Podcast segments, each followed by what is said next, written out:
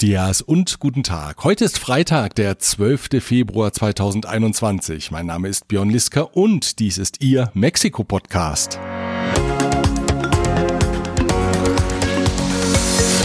Diese Ausgabe erreicht sie mit der freundlichen Unterstützung von Evonik, ein weltweit führendes Unternehmen der Spezialchemie. König und Bauer Latam, Maschinen und Services für die Druck- und Verpackungsindustrie. Klöme.com, der Spezialist für IEC-Elektrokomponenten im Bereich Automatisierung und Energieverteilung. Kernliebers, der globale Technologieführer für hochkomplexe Teile und Baugruppen mit den Schwerpunkten Federn und Standsteile. Business with Biden war der Titel einer Konferenz des Deutschen Industrie- und Handelskammertages, in der sich Experten aus Nordamerika zu den Perspektiven deutscher Unternehmen im US-Geschäft ausgetauscht haben. Befragt habe ich dazu Johannes Hauser, den Geschäftsführer der deutsch-mexikanischen Industrie- und Handelskammer Camexa.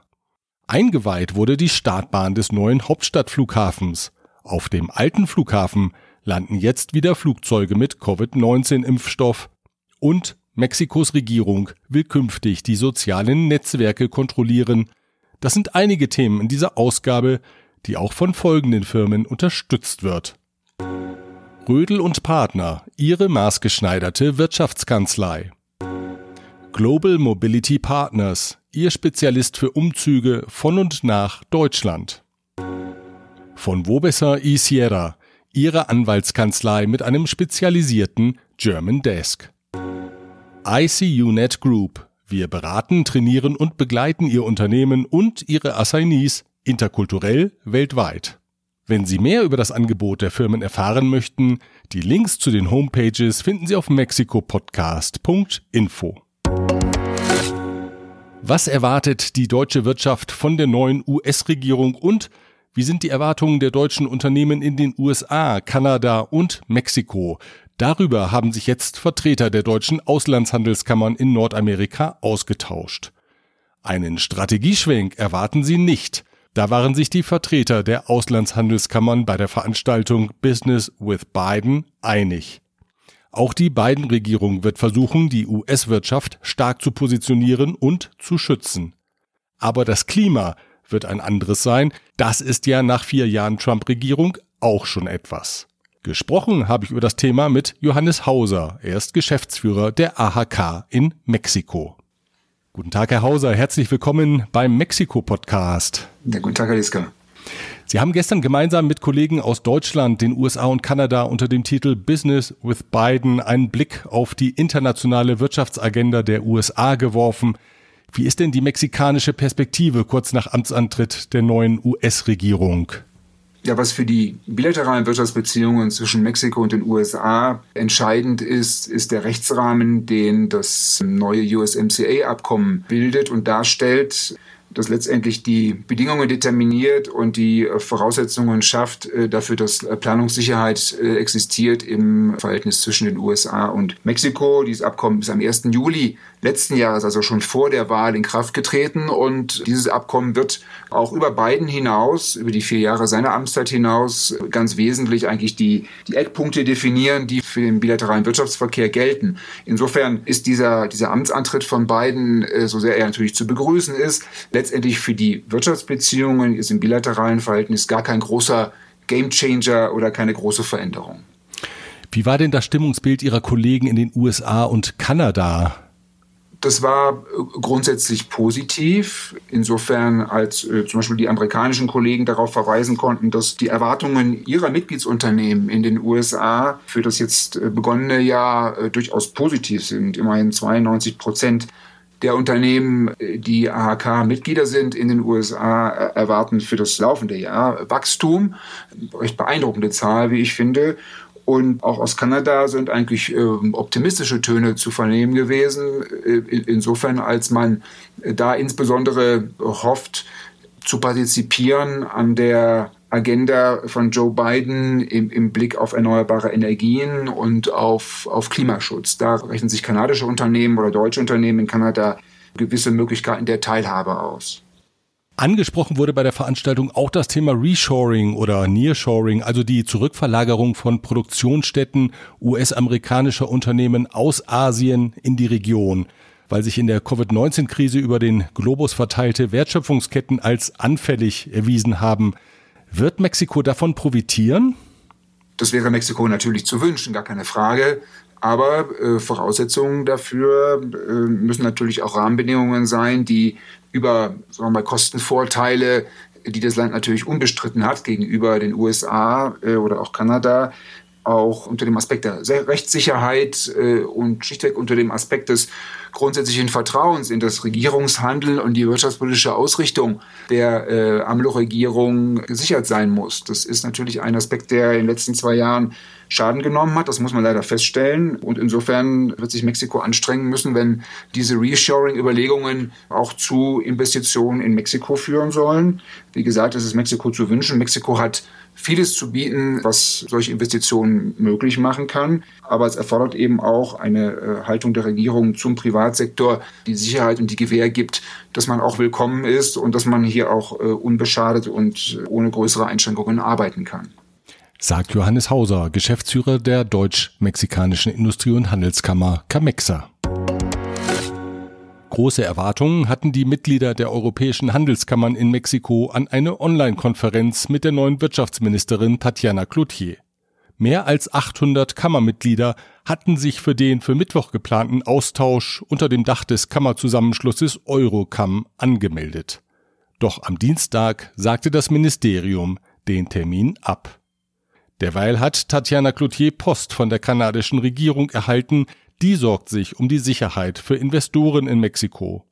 Handelsministerin Mary Inc. forderte in dem Schreiben, den kanadischen Investoren verlässliche Rahmenbedingungen zu garantieren.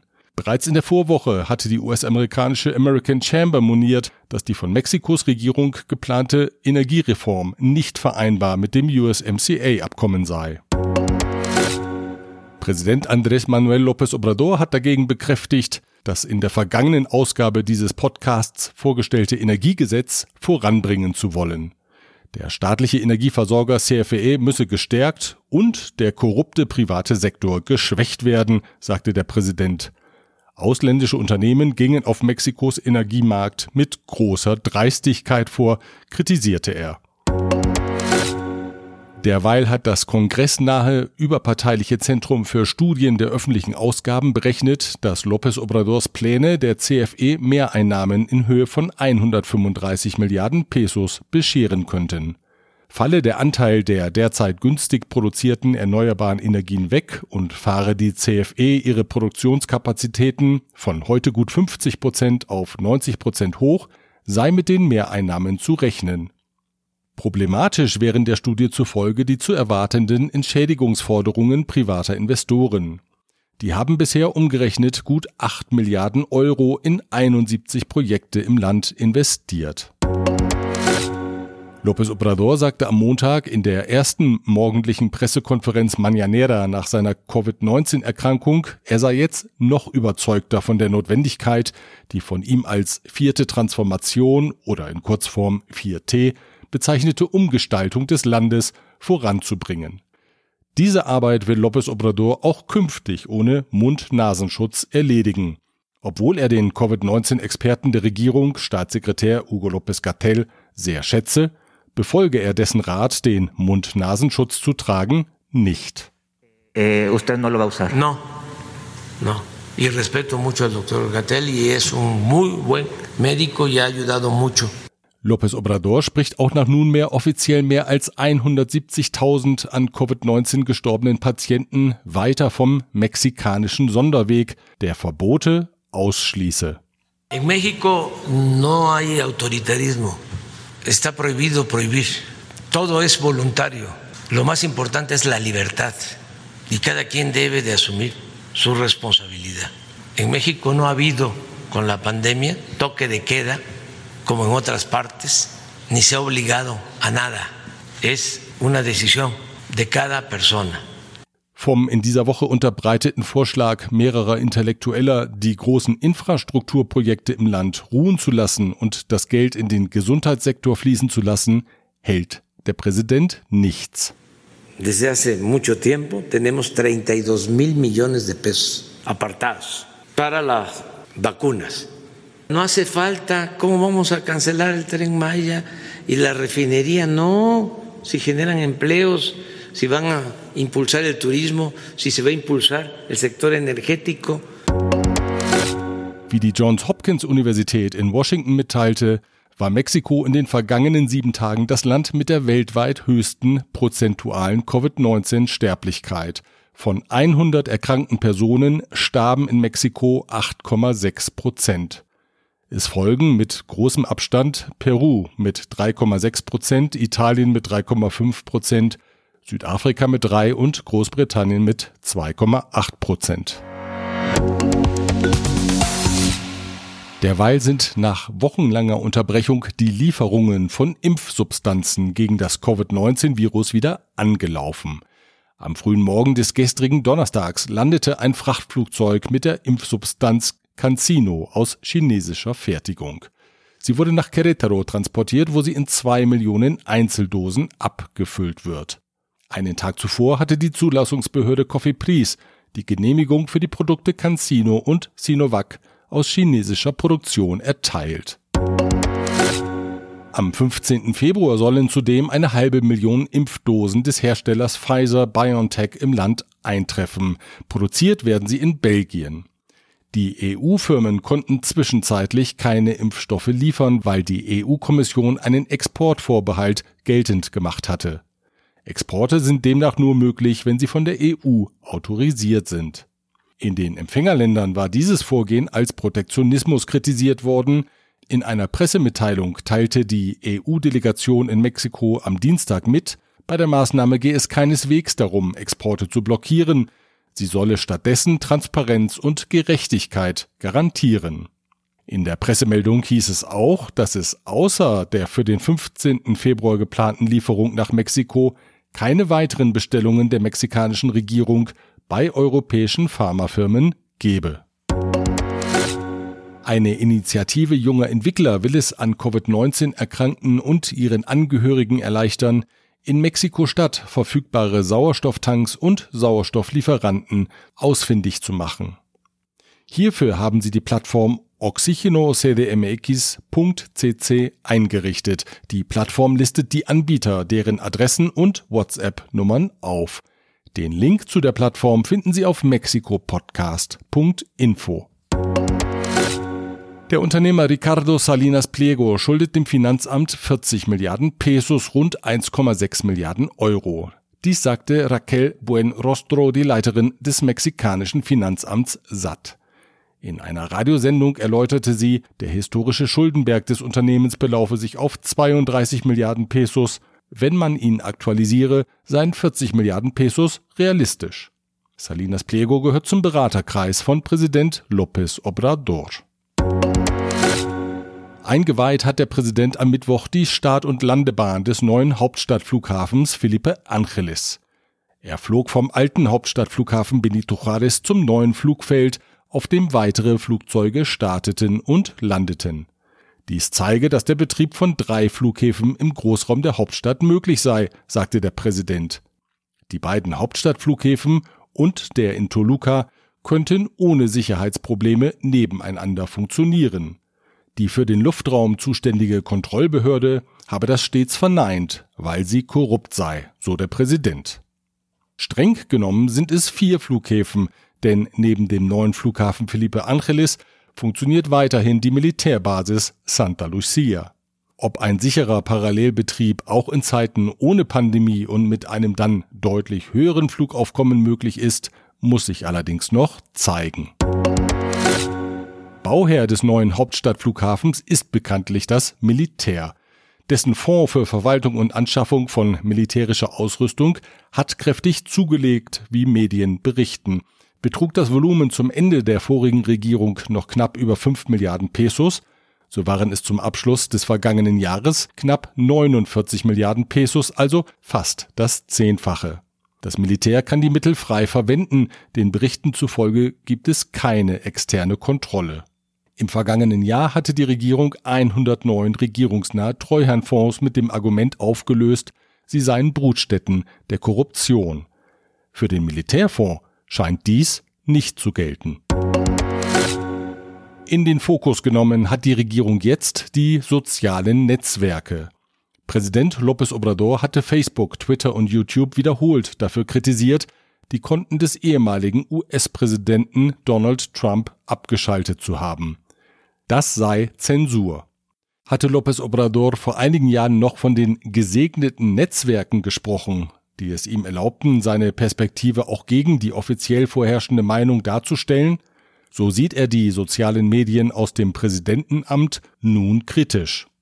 Der Senatsführer der Regierungspartei Morena, Ricardo Monreal, hat einen Vorschlag vorgelegt, wonach die Bundesaufsichtsbehörde für das Telekommunikationswesen, Instituto Federal de Telecomunicaciones, den Spielraum der sozialen Netzwerke künftig kontrollieren soll. Regulieren sei nicht gleichzusetzen mit Zensieren, sagte Monreal den Journalisten von El País. Aber die Chefs von Twitter und Facebook seien zu mächtig, befand er.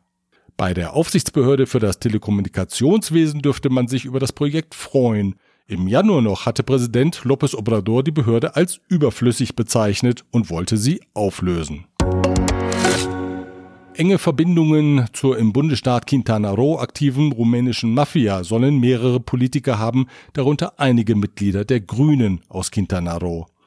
Der Parteivorsitzende in dem Bundesstaat, José de la Peña Ruiz Chávez, musste jetzt von seinem Amt zurücktreten. Zudem blockierte die Finanzaufsicht seine Konten, ihm wird Geldwäsche vorgeworfen. Die rumänische Mafia und mexikanische Kriminelle sollen sich hauptsächlich dem Klonen von Kreditkarten widmen. Der Schaden beträgt Medienberichten zufolge jährlich 240 Millionen US-Dollar.